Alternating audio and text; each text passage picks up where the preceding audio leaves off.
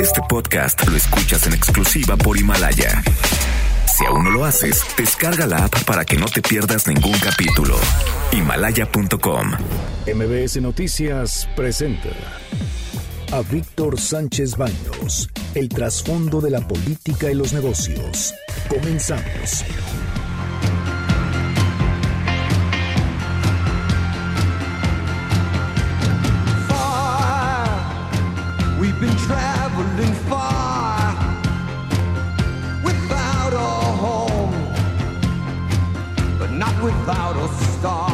Hola, ¿qué tal? ¿Cómo están? Muy, muy buenas noches. Los saludo con mucho afecto. Soy Víctor Sánchez Baños, desde la Ciudad de México a través de la frecuencia 102.5 de FM, aquí en MBS Radio. Acompáñanos durante una hora para que juntos analicemos y discutamos la información de los asuntos de poder y dinero que leerás y escucharás mañana.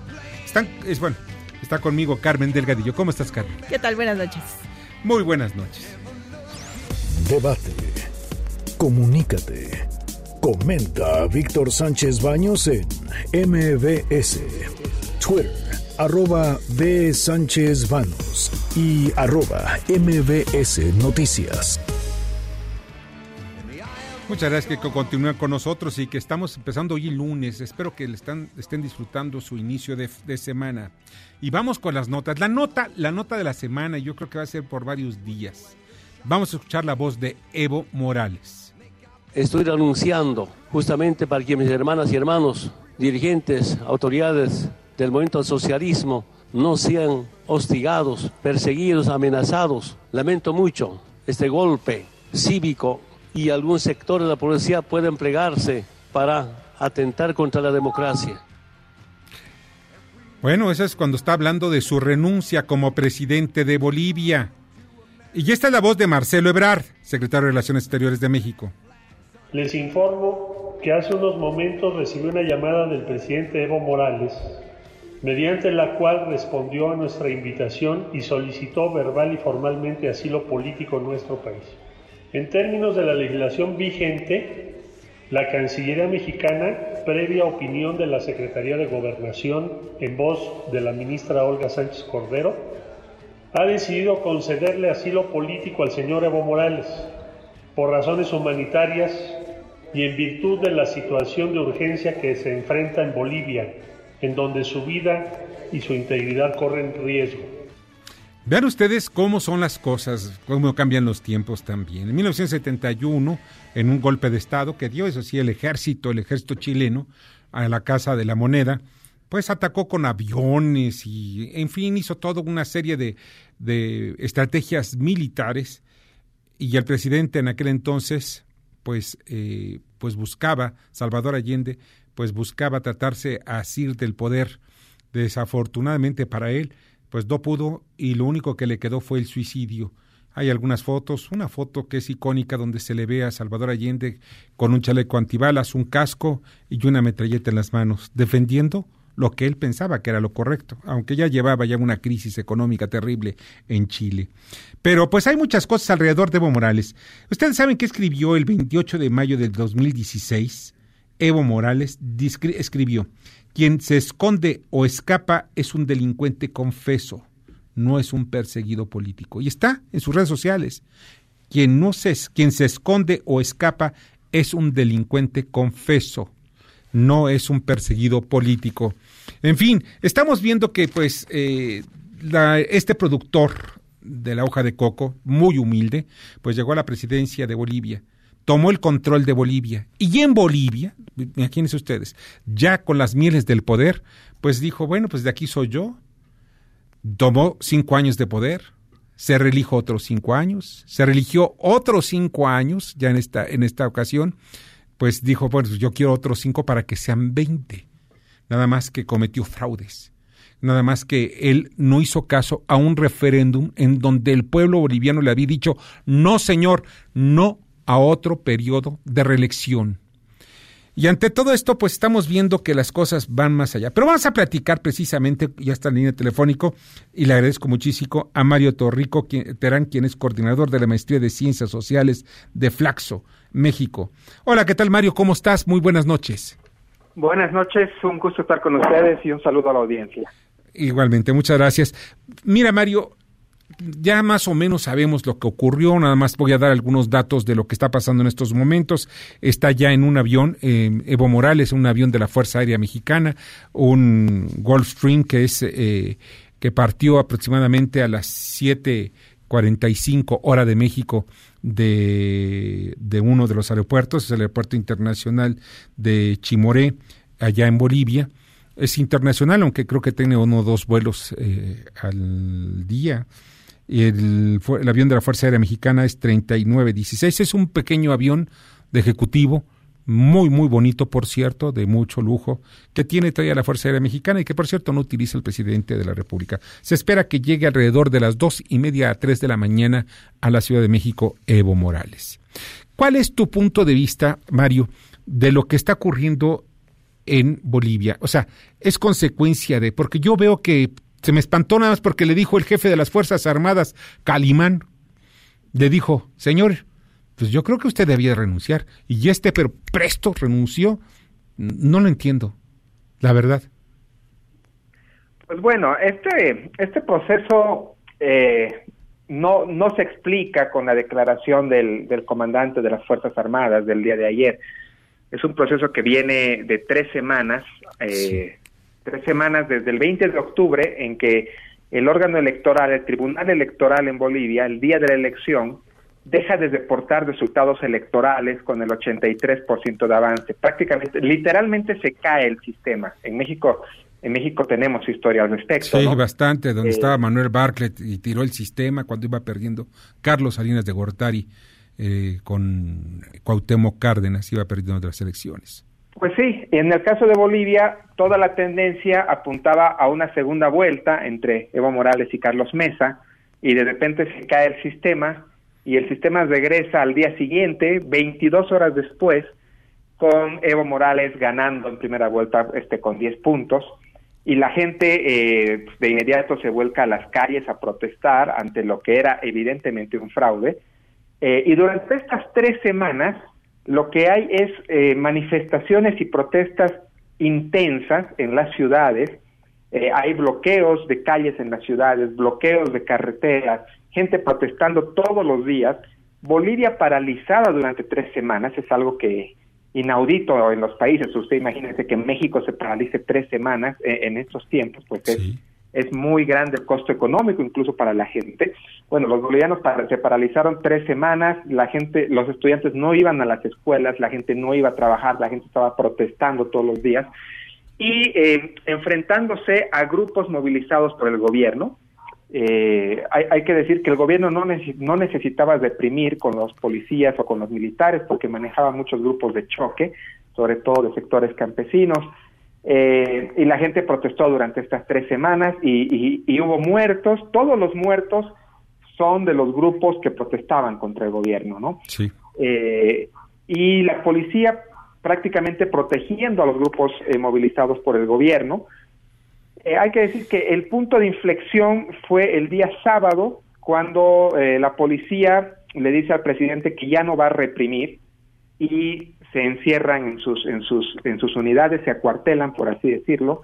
Y el, el domingo en la mañana ayer, la OEA, que había empezado un proceso de auditoría de las elecciones, emite su informe preliminar mostrando de forma contundente el fraude electoral. Eh, era irrefutable el fraude electoral, la evidencia que muestra la OEA era irrefutable y la OEA, eh, mu mu muchos esperaban que la OEA recomiende una segunda vuelta, no, la OEA recomienda anular las elecciones y hacer nuevas elecciones. Y con esa noticia nos despertamos ayer en la mañana, Evo Morales eh, convocando a nuevas elecciones.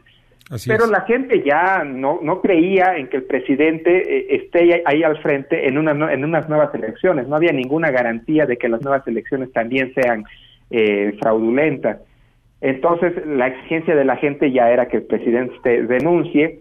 Y en ese contexto es que sale la declaración del comandante de las Fuerzas Armadas de Calimán, señalando que ellos no van a deprimir al pueblo y recomendándole al presidente que renuncie.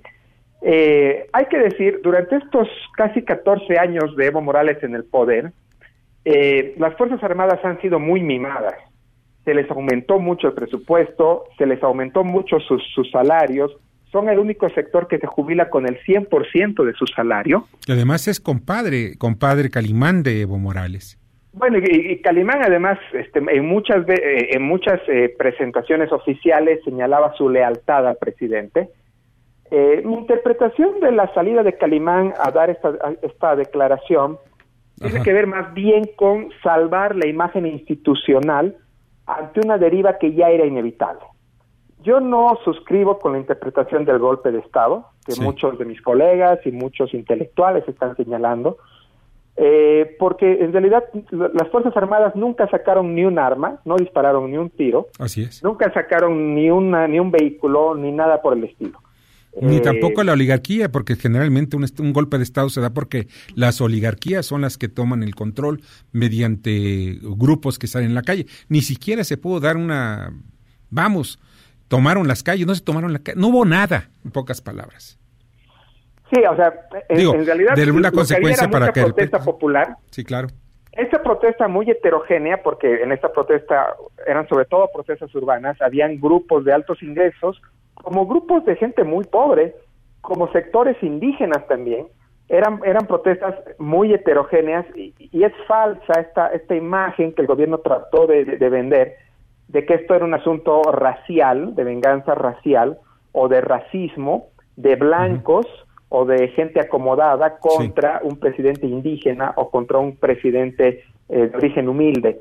¿Y qué Eh, esperas, en Mario? realidad, el gobierno de Evo Morales hace tiempo que dejó de ser un gobierno indígena. Sí, pero hace mucho tiempo.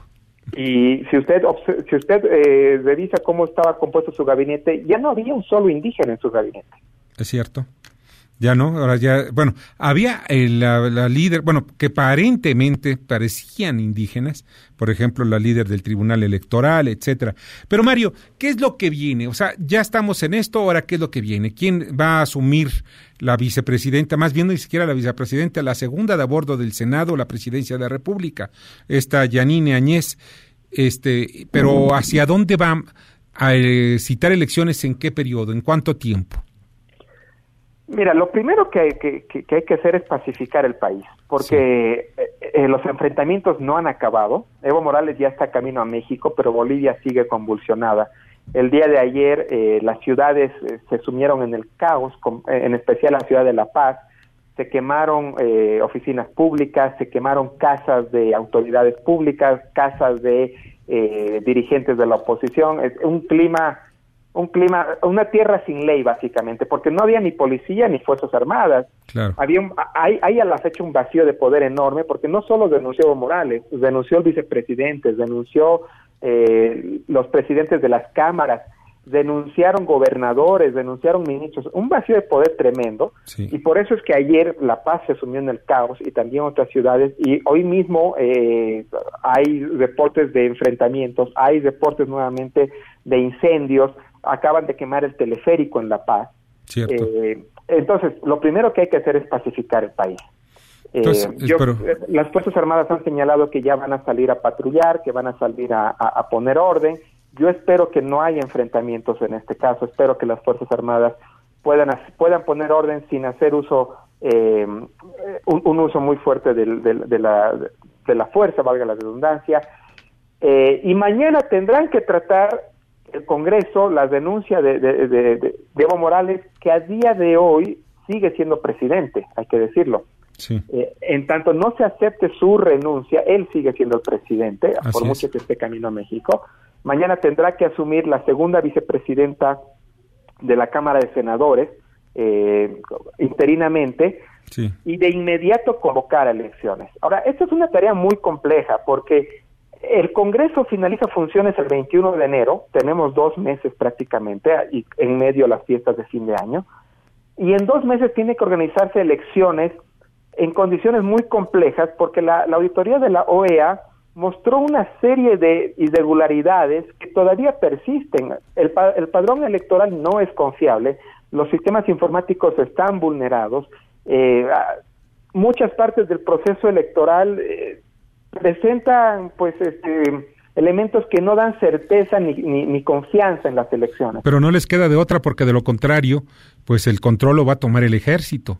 Es, y esto es que se cierto, debe o sea, evitar. va a ser un proceso electoral muy complejo que para que arroje un resultado creíble y en el cual confiemos todos, va a ser necesaria el acompañamiento de la comunidad internacional, de Claro. observadores internacionales, de la OEA, es decir, Bolivia para salir de este momento tan complicado necesita de la comunidad internacional para que quien gane las elecciones tenga la legitimidad de todos y podamos estabilizar y pacificar el país. Pues Mario, te agradezco muchísimo que hayas estado con nosotros esta noche y pues estaremos en contacto, ¿no? Para seguir analizando esta, este, con, bueno, este conflicto que realmente está llenando, pues, eh, las páginas de todos los periódicos porque es extraño. De eso que te hablen y te digan un jefe militar renuncia y este hombre renuncia, yo no entiendo qué es lo que sabe este jefe militar, su compadre, que lo intimidó de tal manera que hasta ahorita está volando rumbo a México, huyendo como cobarde. Pero en fin, Mario, te agradezco infinitamente.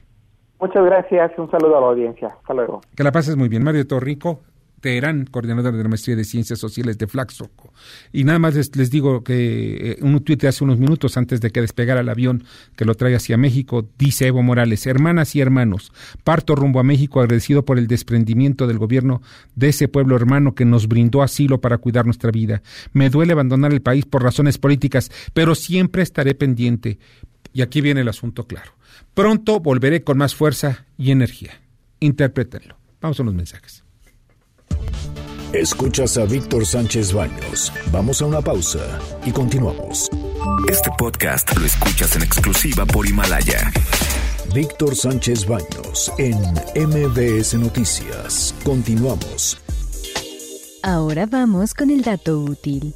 De acuerdo con datos del Banco Central de Bolivia, durante la última década de la inflación del país bajó de un 11.85 a 1.51%. Sin embargo, el Producto Interno Bruto disminuyó de 6.796 a 4.224 puntos desde 2013 hasta 2018. Debate. Comunícate. Da tus opiniones a Víctor Sánchez Baños en MBS. Teléfono en cabina 5566 1025. Tears from your little sister. Crying because she doesn't have a dress without a patch for the party to go. But you know. Muchas, muchas, muchas gracias de continuar con nosotros en esta noche. Les agradezco mucho esta noche de lunes. Espero que estén iniciando esta semana con mucha energía, con muchas ganas. Bien vale la pena. Y vamos, seguimos con la información. Vamos a escuchar, y esta es la voz de Alfonso Durazo, secretario de Seguridad Ciudadana. Hay detenidos, pero no nos corresponde ya proporcionar información toda vez que la investigación está ya en manos tanto de la Fiscalía General de Justicia del Estado de Sonora como en manos de la Fiscalía General de la República, que es a la que le corresponde la administrar esta colaboración con la organización. Están totalmente identificados. Bueno, es el jefe de la policía, de verdad. Da risa porque ya se había dicho que había detenidos. El jefe de la policía no sabe cuántos son los detenidos por el caso Levarón, ni dónde se encuentran, ni quiénes los tienen. Solo sabe que hay detenidos. O sea, imaginen ustedes, entre la Fiscalía de Sonora y la General de la República se echan la pelotita, no saben cuáles, eh, cuáles son los que tienen los mejores datos, en fin, no, no se sabe alrededor de todo ello nada. Y miren, se encuentra ya la línea telefónica y le agradezco muchísimo a Lenzo, Lenzo Whitman, quien pues él es uno de los voceros de la familia Levarón. Lenzo, muy buenas noches. ¿Me escuchas? Lenzo. Buenas noches. Hola, ¿qué tal? Lenzo, Sí. ¿cómo están en estos momentos? Sí, en- sí, lo escucho. Sí. ¿Cómo van las investigaciones en estos momentos? Pues ah, sí, está, sí hay investigación por parte del Estado de Sonora, también hay investigación por parte de la Federación. Sí. Parece que sí hay, sí, sí, sí están buscando, buscando, recabando información, andan ah, pidiendo testimonios a, a, a los testigos. Y, o sea, hasta ahí estamos hasta ahorita. Ahora, No, se encuentra no también, sabemos nada, no sabemos eh, se encuentra el FBI en este asunto también investigando. ¿Perdón? Se encuentra el FBI en estos momentos investigando también. ¿Me escuchas? Um, um, ¿Se ha sabido? Yo no los he visto. ¿No los has visto? Digo que el FBI estuvo en, en hoy y que y sí, y, pero que sí están investigando. Sí. Que sí ya, ya comenzaron una investigación y al parecer van a van a estar aquí seguido. ¿Cuántos son los detenidos? ¿Sabes cuántos detenidos hay? Eh, la verdad no sé, no sé si ni si hay detenidos, he escuchado solo rumores de eso, solo lo que he visto en las noticias, pero por parte de, de las autoridades no he sabido realmente si sí hay detenidos o no. Varios miembros de la comunidad menonita ya salieron del país, están saliendo rumbo a Estados Unidos.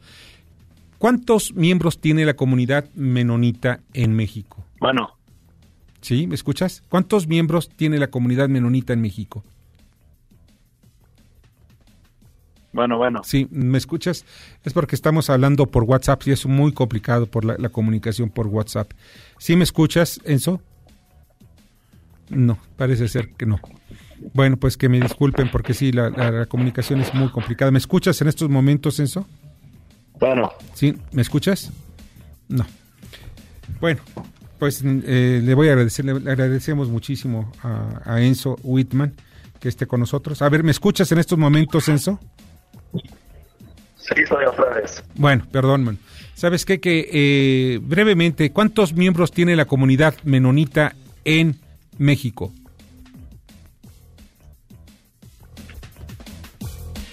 Eh, La comunidad menonita en México. Sí. ¿Cuántos son? No, no sé, la verdad, no. Nosotros, no somos menonitas, no. nosotros somos, bueno, somos una comunidad de orígenes, Sí. Son Pero- mormones. pero somos también en nuestra comunidad, hay muchas, muchas religiones, ¿verdad? Sí. Pero de, de nuestra comunidad en México, desde, no, no de la comunidad mormona, de la comunidad de Levarón y junto con la Mora y, y otras comunidades que somos muchos, muchas familias muy acercadas, muy unidas, somos ah, arriba de cinco mil personas. ¿Y cuántos son los que ya se han ido de México? Son pocos, como, como unas 100 personas. De acuerdo. O sea, la falta de seguridad. Bueno, te agradezco muchísimo que hayas Y en estado el, con... 2000 en el Dime. 2009, cuando nos pasó lo, cuando asesinaron a Luis Carlos y a Benjamín, Sí, sí, igual y pasó, hay algunas familias que se fueron y poco a poco fueron regresando. Es algo que pues se espera, ¿verdad? Hay mucha persona que no puede con el estrés, no pueden, pues les da miedo, ¿verdad? Y, y- Claro. y salen y ojalá y todos los que se fueron regresen, ¿verdad? Pero Así aquí es. estamos firmes y de aquí no nos pensamos ir. Lenzo, muchas gracias que estás con nosotros y estamos en contacto contigo posteriormente. Muchas gracias. Buenas noches. Bueno, es muy difícil la comunicación, ustedes vieron. Es muy importante que ya se llegue a un resultado inmediato lo que son las investigaciones, que se deje claro qué es lo que está pasando. El FBI desde la semana pasada está investigando, interrogó a los niños. Llegaron agentes, dos agentes, y interrogaron a los niños Levarón. Y sabemos también de que ayer, o sea, perdón, hoy en el transcurso de la mañana llegaron varias camionetas con agentes del FBI, todos desarmados, es lo que nos dicen. Pero eso no es lo importante. Lo importante es que están llenando una serie de deficiencias en las investigaciones criminales que tiene tanto la Procuraduría General de la República como la Fiscalía del Estado de, de- Sonora. Todo esto nos lleva a preguntarnos, bueno, entonces, ¿en quién vamos a confiar? ¿Dónde está quienes nos deben defender? Pero en fin, seguimos con la información. Estas son las expresiones de Mario Delgado, líder de la mayoría de Morena, en la Cámara de Diputados. Vino aquí el presidente del INE a soltar los diablos de cualquier cantidad de hipótesis. Es absolutamente falso. El dictamen es público y es muy sencillo. Reducir a la mitad el financiamiento a los partidos políticos. Lo que vamos a hacer es revisar a fondo el presupuesto del INE que vamos a aprobar. En cuanto volteamos a ver el presupuesto del INE, que está lleno de excesos, de privilegios, de abusos, entonces empiezan estos argumentos de que vamos, estamos debilitando a la democracia, que queremos hacer una cosa. No, No, no, no, no, no, no. Ahora sí, como dicen, no, no, no, no, no, no. Aquí vamos viendo, vamos partiendo de varios principios. Sí, sí, hay unos abusos increíbles en el INE. No es posible que tengan un presupuesto espectacular el INE, unas oficinas de un lujo espantoso. Pero una cosa sí queda claro, que una buena parte del presupuesto se entrega a los partidos políticos, donde se encuentran Morena, PRI, PAN, PRD, Verde y todos aquellos partidos políticos que en México pues tienen una tajada enorme de dinero. ¿Por qué razón no le dan mejor las facultades para que los partidos políticos puedan sobrevivir de sus propios recursos? Que no seamos los mexicanos que estemos eh, pagando a los partidos políticos. Yo no entiendo tampoco cómo el INE, cuando nada más cada tres años tiene elecciones, nos cobra cada año cantidades estratosféricas. Ah, es porque tiene todo un aparato de análisis, de estudios. No, no, no queremos análisis, estudios, queremos la democracia. Y la democracia lleva solamente a un solo camino. ¿Saben ustedes que en varias partes del planeta, entre países como Brasil, tienen urnas electrónicas? Las urnas electrónicas salen muy baratas, cada una está costando alrededor de 150 dólares, que están conectadas a través de una red que, está blindada y una gran, un gran muro para evitar que sea eh, pues eh, hackeada. ¿Y saben algo? No los compramos en México porque no tenemos confianza de los sistemas electrónicos es lo que debíamos tener confianza. En eso veríamos minuto a minuto, segundo a segundo, cómo va el desarrollo de las elecciones, de los comicios a nivel federal, estatal e incluso municipal. Sí, es un abuso, pero hay algo que a mí no me gusta. No es un asunto de dinero, es un asunto que quieren disminuir de nueve a tres años la presidencia del líder, del presidente más bien, del, del, del Instituto Nacional Electoral. En este caso, Lorenzo Córdoba. ¿Por qué? Porque es la mejor manera como pueden meter la mano los partidos políticos y el partido político mayoritario, y en este caso es Morena.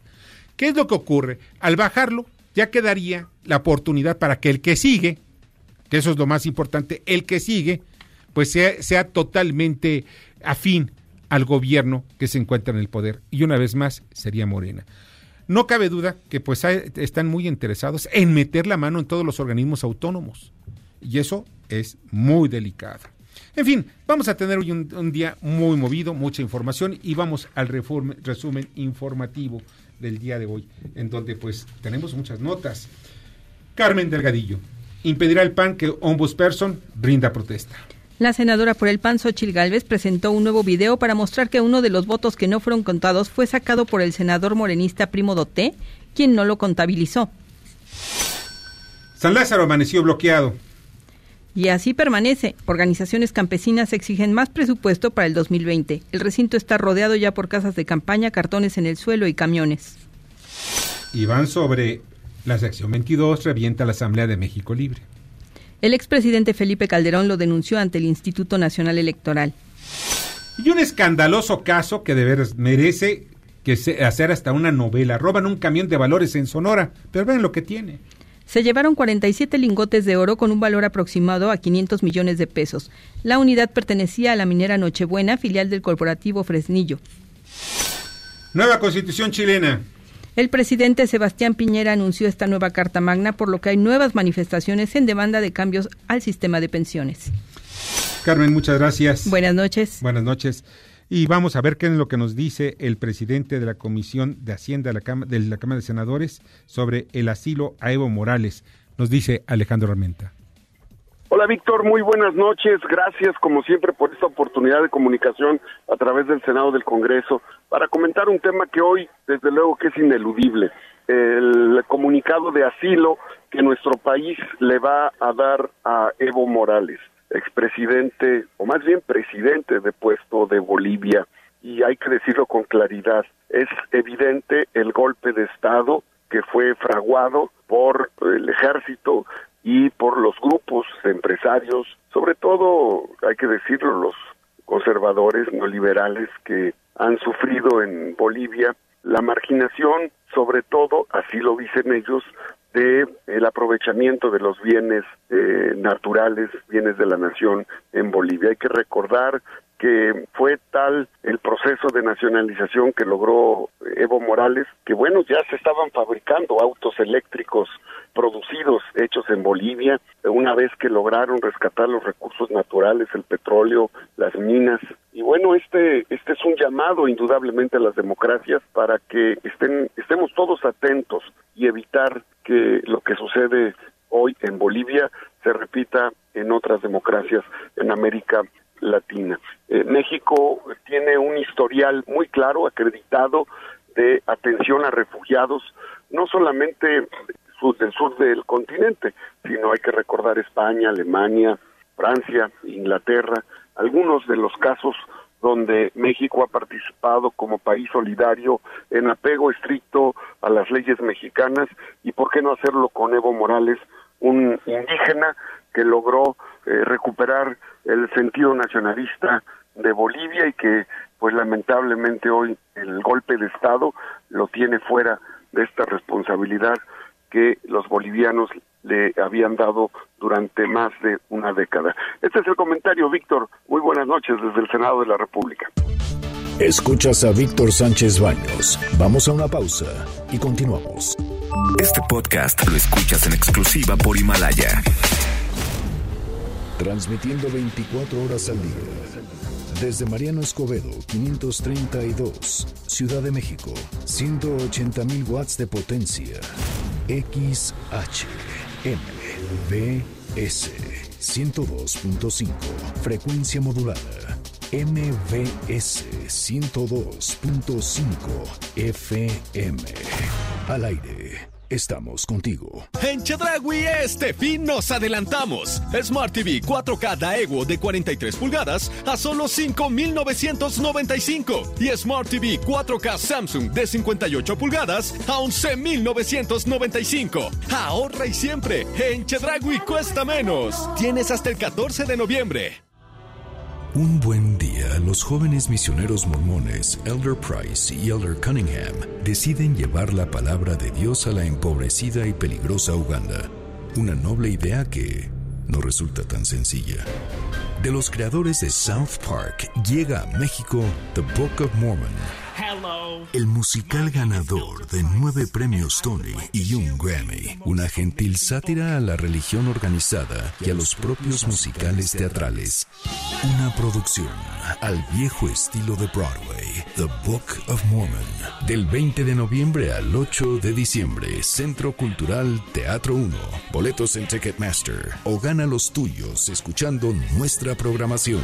MBS 102.5. En el entretenimiento. Estamos contigo.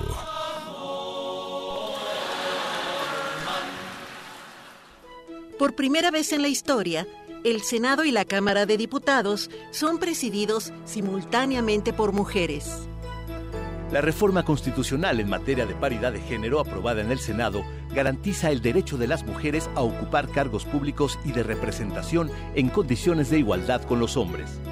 50% mujeres y 50% hombres. Así, reafirmamos nuestro compromiso de servir. Senado de la República. Cercanía y resultados.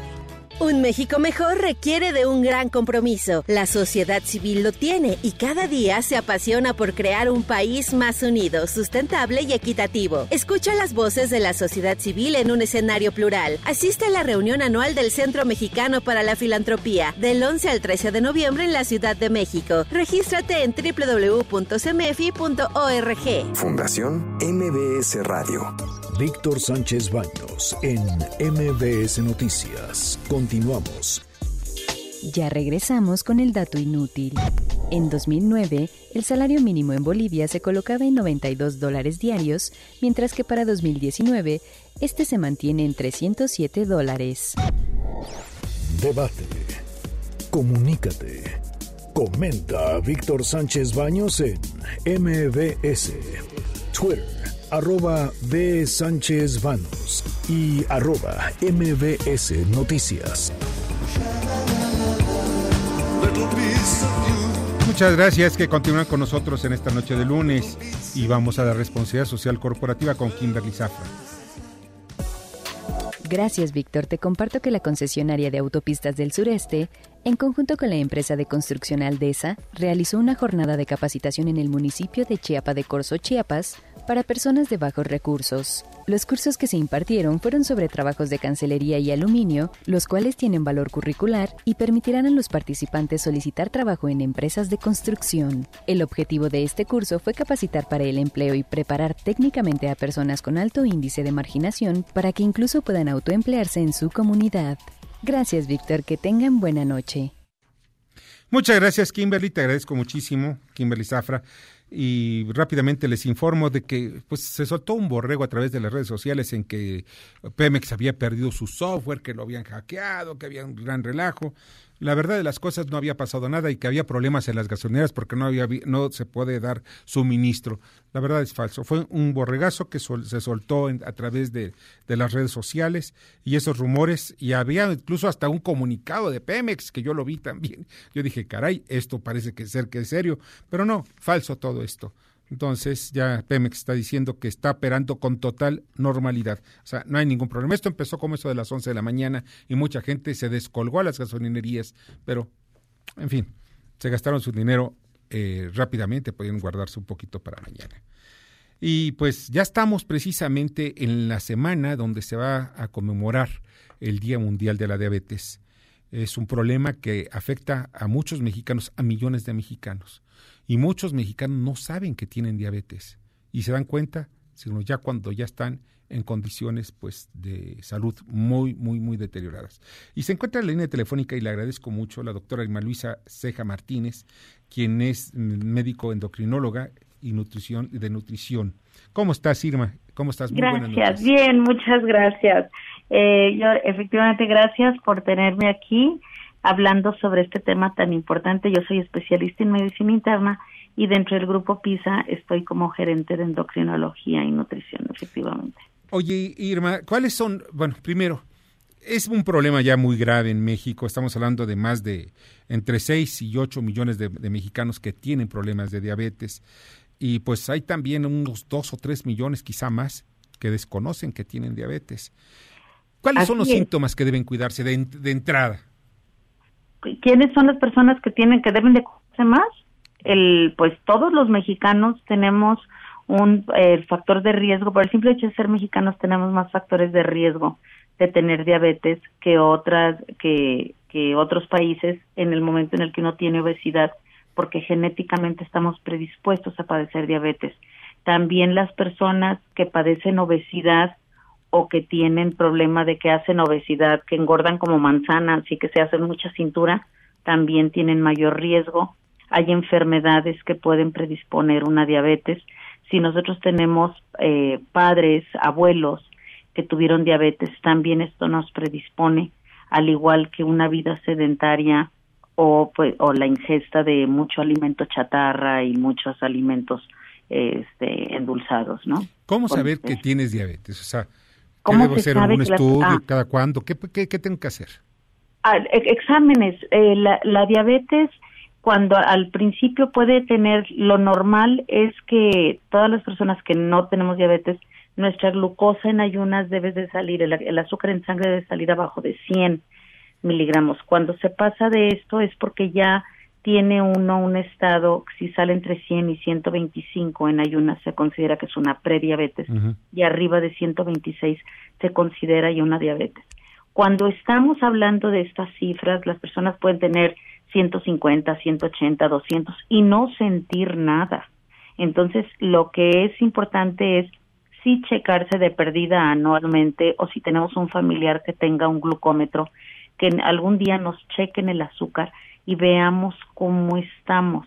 Porque finalmente, al principio, esto puede no dar ningún síntoma, cuando, sobre todo cuando están en estas cifras, ya que alguien trae 300, 400, 500 de azúcar, sí, ya a lo mejor ya se puede empezar a sentir muy mal y pues va a ir a un hospital y ahí rápidamente se va a detectar que tiene el azúcar alta y es cuando ya empiezan los síntomas que las personas conocen, tener mucha sed, tener mucho deseo de tomar agua, orinar muchísimo y muy frecuentemente, pero eso ya es cuando hay un descontrol muy importante del azúcar.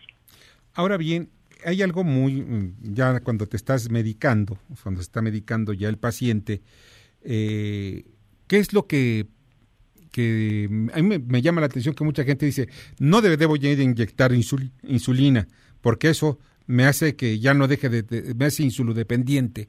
¿Qué tan cierto es esto? Esto no, no es una realidad. Todos dependemos de insulina de la misma manera que todos dependemos de oxígeno, ¿no? Para respirar.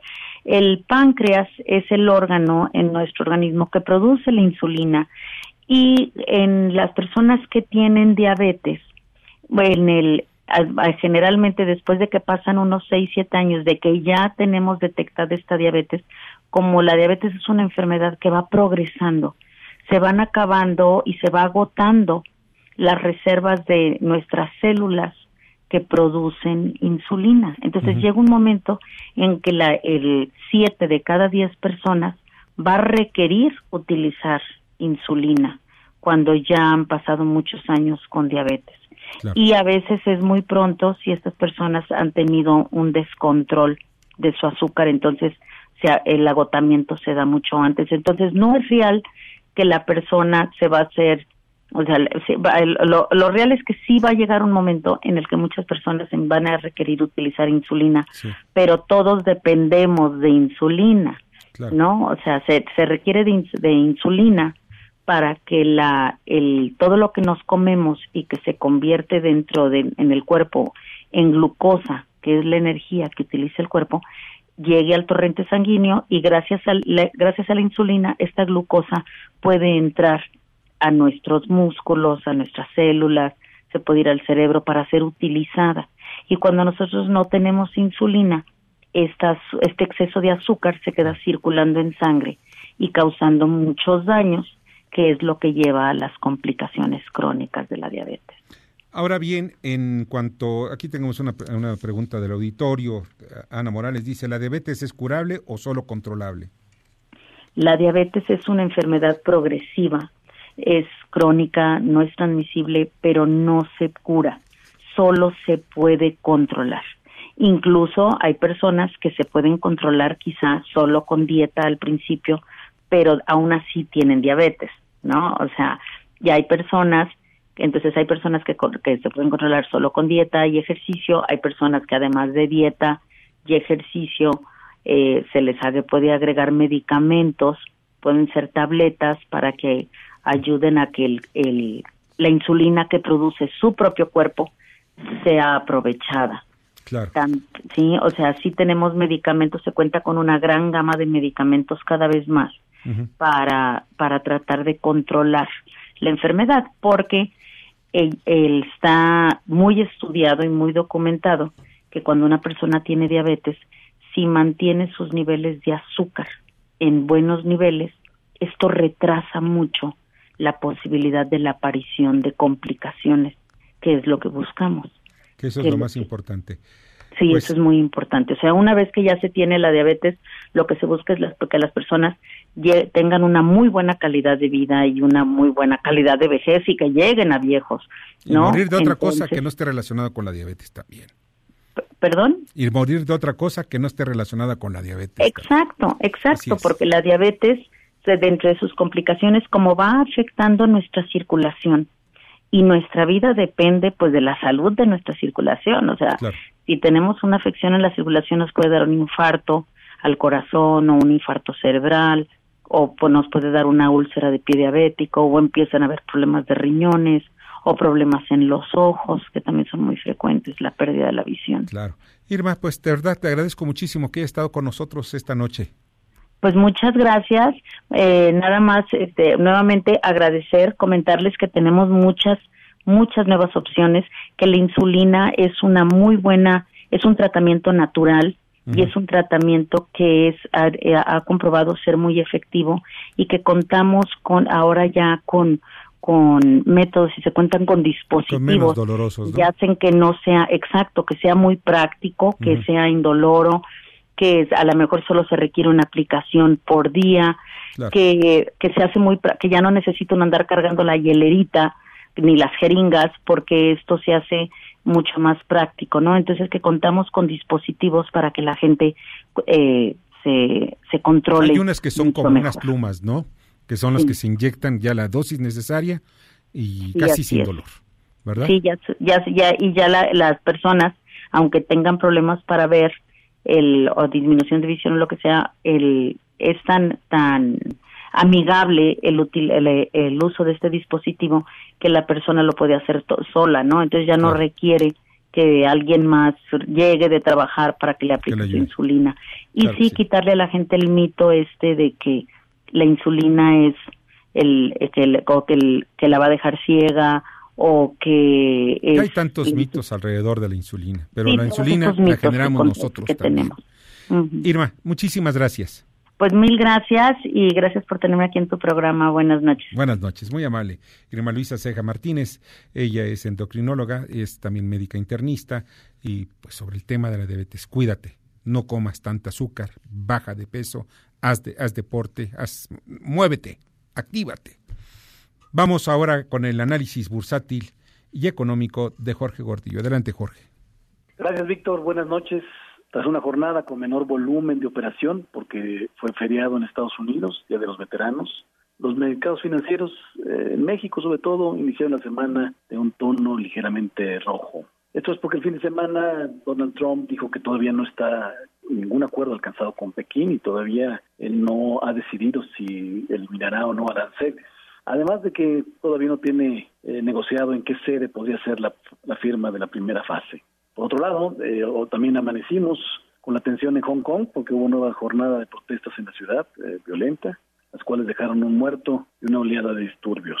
Por el lado del Brexit, noticias interesantes se notaron el lunes porque Nigel Farage, que es el líder del partido Brexit, dijo que no competirá con el Partido Conservador Boris Johnson en las próximas elecciones del Reino Unido. El mercado interpreta que Johnson obtendrá un resultado que le permitirá reforzar su mayoría de cara a la aprobación del acuerdo de retirada de la Unión Europea. Farage ha precisado que su formación no presentará candidatos en las 316 circunscripciones ganadas por el Partido Conservador en las elecciones 2017. No obstante, ha añadido que su partido sí representará al resto, que en total son 650. Por último, el mercado va a estar muy atento a lo que suceda jueves en México, porque México se reúne, tiene reunión de política monetaria. Todo el mundo esperamos una disminución en la tasa de interés de fondeo de 25 puntos base, pero hay las condiciones para que sea un poquito más. Eh, vamos a ver si es agresivo Banjico. Eh, por supuesto, hay el riesgo. Eh, Banjico este, le va a costar trabajo separarse de la Reserva Federal porque los riesgos de externos con el tema comercial con China y Estados Unidos e internos con las calificadoras y Pemex todavía están presentes y a lo mejor van a jugar, pueden jugarle en contra en su decisión. Por lo pronto, el presidente de la Reserva Federal de Estados Unidos, Jeremy Powell, eh, se compadece el miércoles en un tema sobre la economía y bueno, el mercado va a estar muy atento a ver si refuerza esta idea de que la Fed va a intentar ponerle pausa a las bajas en la tasa de interés. Vamos a ver si también eso influye en la decisión de Banjico del jueves. Hasta aquí mis comentarios del día de hoy, Víctor. Buenas noches. Escuchas a Víctor Sánchez Baños. Vamos a una pausa y continuamos. Este podcast lo escuchas en exclusiva por Himalaya. Víctor Sánchez Baños en MBS Noticias. Continuamos. Noches. Buenas noches, como siempre, todo el lujo y de maravilla. Oye, qué bueno. Oye, pues ahora el, el buen fin. ¿Qué es eso del buen fin? ¿Cómo, cómo podemos llegar y evitar pasar por los centros comerciales ¿ves? y no caer al primer, al primer intento? Pues mira, ya que nos vamos directo de dónde está el truquito, es muy impor- importante como consumidor, Sí. primero que nada, es saber a qué vas, a qué le pegas y- y hacer un comparativo muy rápido, ¿no? Porque muchas veces es semanas atrás, poco a poco empiezan a subir los precios para volver a regresar a los mismos precios regulares que tenías para el buen fin, ¿no? Entonces, ahí que creo es una que trampa que se hace en algunos centros comerciales. tristemente es una trampa que se hace, se sigue haciendo y pues este la, y pues la Profeco pone mano dura, pero pues bueno, no es tan fácil. No está fácil, ¿verdad? Sí. Pero pues ya sabes, ¿no? Lo que sí puedo decir es que aguas con e- este con, e- con este tema porque pues ya sabes que si en algún momento del año la Profeco anda con lupa es justamente en el Buen Fin. ¿Y cómo, cómo hacerle? A ver, platícame, ¿qué consejos darías? Pues mira, voy- dos, tres consejos muy claros, ¿no? Este, eh, bueno, un poco es ver el, te- el tema de descuentos y rebajas, ¿no? Como sabes, pues así nos dio el fin, el buen fin, y pues este es la eh, Como una copia del. Black Friday de Estados. Exactamente, yo diría que es el hermano chico y pues... Pero muy chiquito. bueno, sí, pero no estamos tan mal. O sea, el, el año pasado pues generó arriba de 100 mil millones de pesos, caray. No, sí es una cantidad importante. Entonces, y este año, pues como todo, pues hay que pegarle para arriba y sacarán sus campañas y todo su rollo. Entonces, pues esperemos que este, que este año pues tiene que pasar esa cifra, ¿no? Entonces, sí somos el hermano muy chiquito, pero no tan chico, yo diría, ¿no? Entonces, un poco es el, el tema de los descuentos y las rebajas, ¿no? Eso es lo que ha generado a lo largo del tiempo mayor interés en los, eh, para los clientes, ¿no? Y como dije, justamente en esto nació este, el buen fin, ¿no? Y bueno, eh, eh, bueno, muy importante, eh, para esto ayudará mucho a, las marcas que no, como no se conocen, entonces tienen que tener un gancho para jalar, ¿no? Y creo que este principal es el tema de las de los descuentos y las rebajas, ¿no? Claro, porque mucha gente va y dice, ahorita voy a, voy a endeudarme, ¿no? Voy a llegar con esto de los meses sin intereses y pues al final de cuentas, pues sigue, sigues teniendo un costo, o sea. Exactamente. No está tan fácil. Luego Hay pagar que pensarle bien, ¿eh? Luego, luego, tú ves una cosa y no es lo que parece, caray. Pero bueno, para eso están para dar aquí los consejos, ¿no?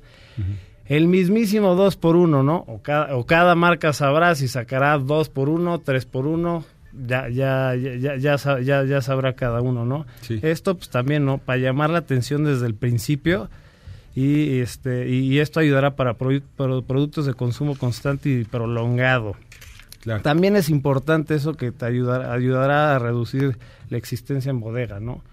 se viene eso es que todos nos preparamos para Navidad, viene la Navidad y pues hay que renovar y hay que trepar los precios. Entonces y te van a sacar cosas que tienes en inventario y ya sabes. pues la época de sembrina, que claro. Y el último, que pues a mí es el que más me gusta a mí como consumidor, que llegues y te den tu regalito, ¿no? Dices, oye, yo me voy a comprar una laptop y, y además de que tengas un precio, te dan tu mochilita, ¿no? O tu mouse inalámbrico. o tu impresora, qué sé yo, o el que menos me gusta, pero que también es parte de, pues que te den, este, bueno, eh, te, una suscripción a un antivirus o algún software. Ándale, eso es bueno. Pero a mí me gustan cosas más tangibles, esa es la realidad. Y bueno, si algo le quiero dejar a la gente y quiero que se lleva es hay que conocer muy bien a lo que da su tu mercado. Escucha bien lo, todo lo que dije atrás. Y dos, y esto para la gente que nos vende. Todo mundo requiere apoyo de capital de trabajo. Claro. Y los, entonces, para llenar estas bodegas famosas, pues, pues necesitamos mucho de capital y para eso estamos en Crece. Además de muchos otros. Crece con Z, ¿eh? Crece con Z, te lo aprendiste muy bien, ahora sí por fin. Crececonz.com. Es correcto. Ahí pueden conseguir crédito, por ejemplo, para llenar sus inventarios, tener pues, mercancías que vender, porque en esta época es la oportunidad para dar un buen jalón a sus ingresos. Es correcto. De 48 a 72 horas. Ya saben, están, están, a tiempo, ¿eh? Crece.com. Es correcto. En Express Turbo Express. Express Turbo. Muchas gracias, Pablo. Pásala muy bien. Te agradezco muchísimo, como siempre. Gracias, gracias, gracias que continúen con nosotros, amigos. Les tengo noticias. Sabían que pueden escuchar y disfrutar el podcast de este programa en Himalaya. Así es, Himalaya es una app más increíble del podcast a nivel mundial que ya está en México y tiene todos nuestros episodios en exclusiva. Disfruta cuando quieras a nuestros episodios en Himalaya. No te pierdas ni un solo programa, solo baja la aplicación para iOS y Android o visita la página himalaya.com para escucharnos por ahí. No se los olvide, Himalaya.